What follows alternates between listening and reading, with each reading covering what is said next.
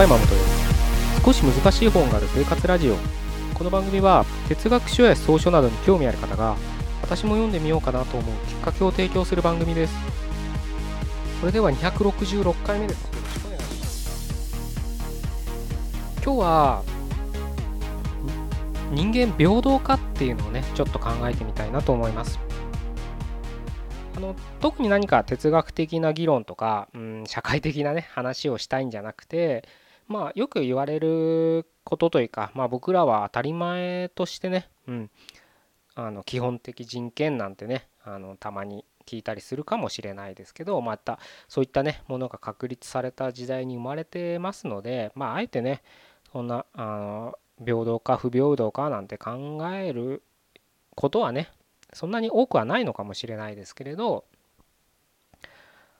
うん少しそれをね今回は仕事と絡めてちょっと考えてみたいなと思うんです。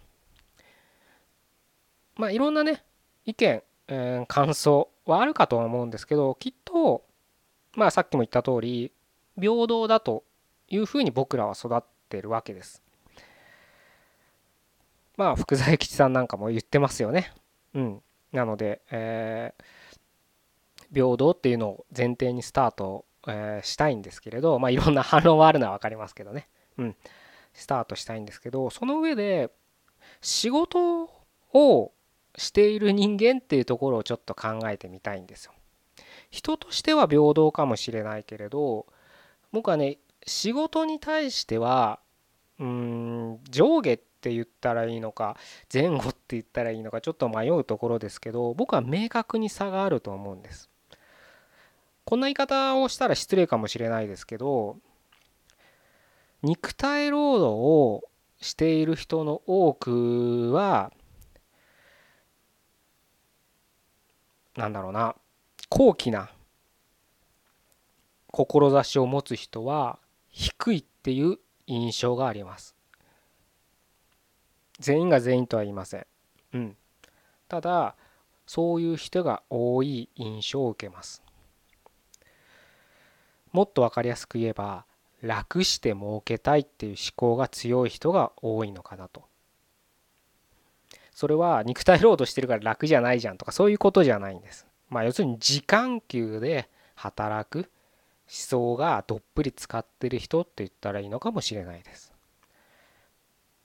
最近はもう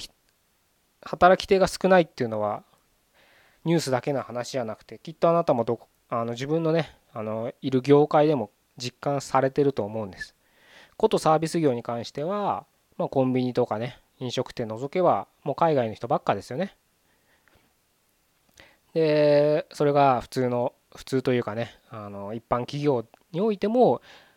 人がどんどんいなくなってますよね。どこに行ってるんだって議論もありますけど、まあ、どこに行ってるも何も人がいないんですよ。うん。ただそれだけの話なん人口が減ってるって話なん、まあ、優秀な人はいろんな自分でやったりね優秀な人は優秀なところに集まるのかもしれないっていうところありますけれど全体として人が足りないんです。ですよね。うん。その中あのさっきも言った通り時間給あの時間給でね働くっていう意識が強い人はあまり志の高い人は多くはないのかなというふうに思うんです。その意味で仕事に対しては僕はさっき上下がある前後があるなんて言っていいかわからないとお伝えしましたけどあるんではないかなと。もちろんねその人その人いろんな、うん、理由があると思うんです。うん、なのでそれが悪いって言いたいわけじゃなくてそういう事実があるって言いたいだけなんです。例えばね僕の知り合いとかであのちょもうサラリーマンはちょっと自分の生きる人生じゃないと、で自分の独り立ちしたいってことでただちょっと会社が忙しすぎてなかなか自分の時間を持てないということで、ま会社を辞めてただね食べていかなきゃいけないわけです。まあ、貯金はある程度あるでしょうけどやっぱり見入りがないと、うん、自分の好きなこともできないってことで、え深夜にねアルバイト業をしてたわけです。そういう人もそういう人の話も聞いたりその人自身を見てても思うのはやっぱりねまあその人は倉庫で働いてたんですけれどそこにいる人たちはほとんどさっき言った通りあまり頑張ろうとしない人たちばっかなわけ。そんな中に自分もいてしまうと生活のためとはいえそこで働くとねやっぱり人間で環境があって自分というものが作られてるって考えるとどんどんどんどんね頑張ろうとかいう意志がね廃れていくんです。全員とは言いませんよ。でもそういう傾向に多くある。生地最近の深夜業って倉庫とか、まあ、コンビニとかもそうですけど時給1500円とかいいとこだったら1600円とか1700円2000円はないとは思うんですけどそのぐらい稼げるわけです。それをね週4とかでやれば変な話30万とかもらえるわけですよね。もしかしたら一般的なサラリーマンより多くもらってるかもしれない。特に作業ですからとうんもちろん人間的なしがらみがゼロとは言いませんけどその決められた時間給だ時間だけいれば月30万なわけ。でそうしたら自分はこういうことがしたいんだこれで世の中の貢献したいんだ自分を高めたいんだと思ってた意思がどんどんどんどんそがれていくんです。それは周りがそういう人が多いからね。大体ねそういうところの人たちの話って想像がついて会話は金女ギャンブル。これだけなんです。彼らの会話の軸は。それ以外何も関心がないんでそんな会話しかしてないです。やっぱそんな中にそうそういう人たちと会話しない？とはいえその中にいると自分もね知らず知らずそういう環境に馴染んでしまうんだそういうふうになるギャンブルをするとか女遊びをするとかそういうわけじゃなくてもどんどんどんどん自分が持ってた意思っていうのはそがれていくっていうのがあるのかなと思うんですね。なかなかねこれが難しいとこなんですよ。あのやりたいことがあってでも生活のためにってやっぱ働かなきゃいけないわけです。じゃあフルタイムで働けないわけですよねやっぱ自分のやりたいこと何か役者とか芸人とか歌手とかもそうですよ。フルタイムで働けない？サラリーマンみたいな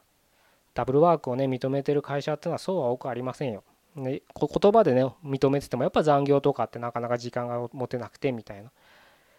いうかん、ね、状況ですからなかなか難しいのは分かるんですけれどどこに身を置くかっていうのはすごく大切な決断になるんですよね。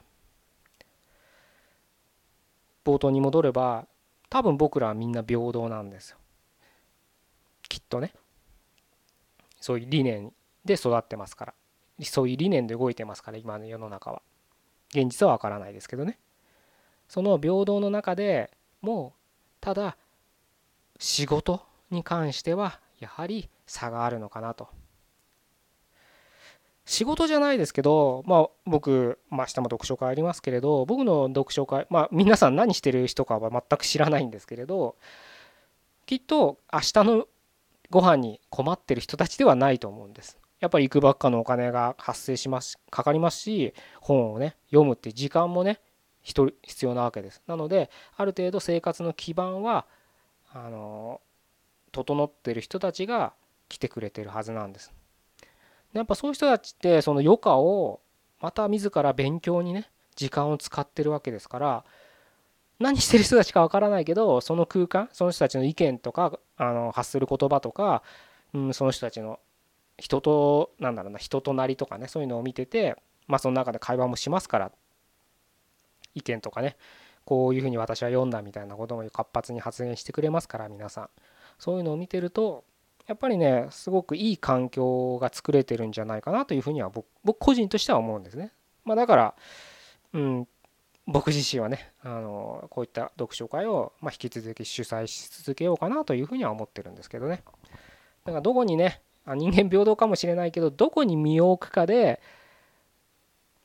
いろいろね意識の方に差が出てくるんじゃないかなというふうに僕はちょっと考えてるのでなかなかね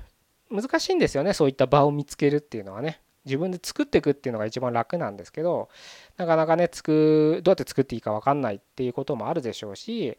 何よりもね先にそういった場を場に入っちゃえばそこも自分入ったその場でね自分っていうのは作られますからそういった場をね僕は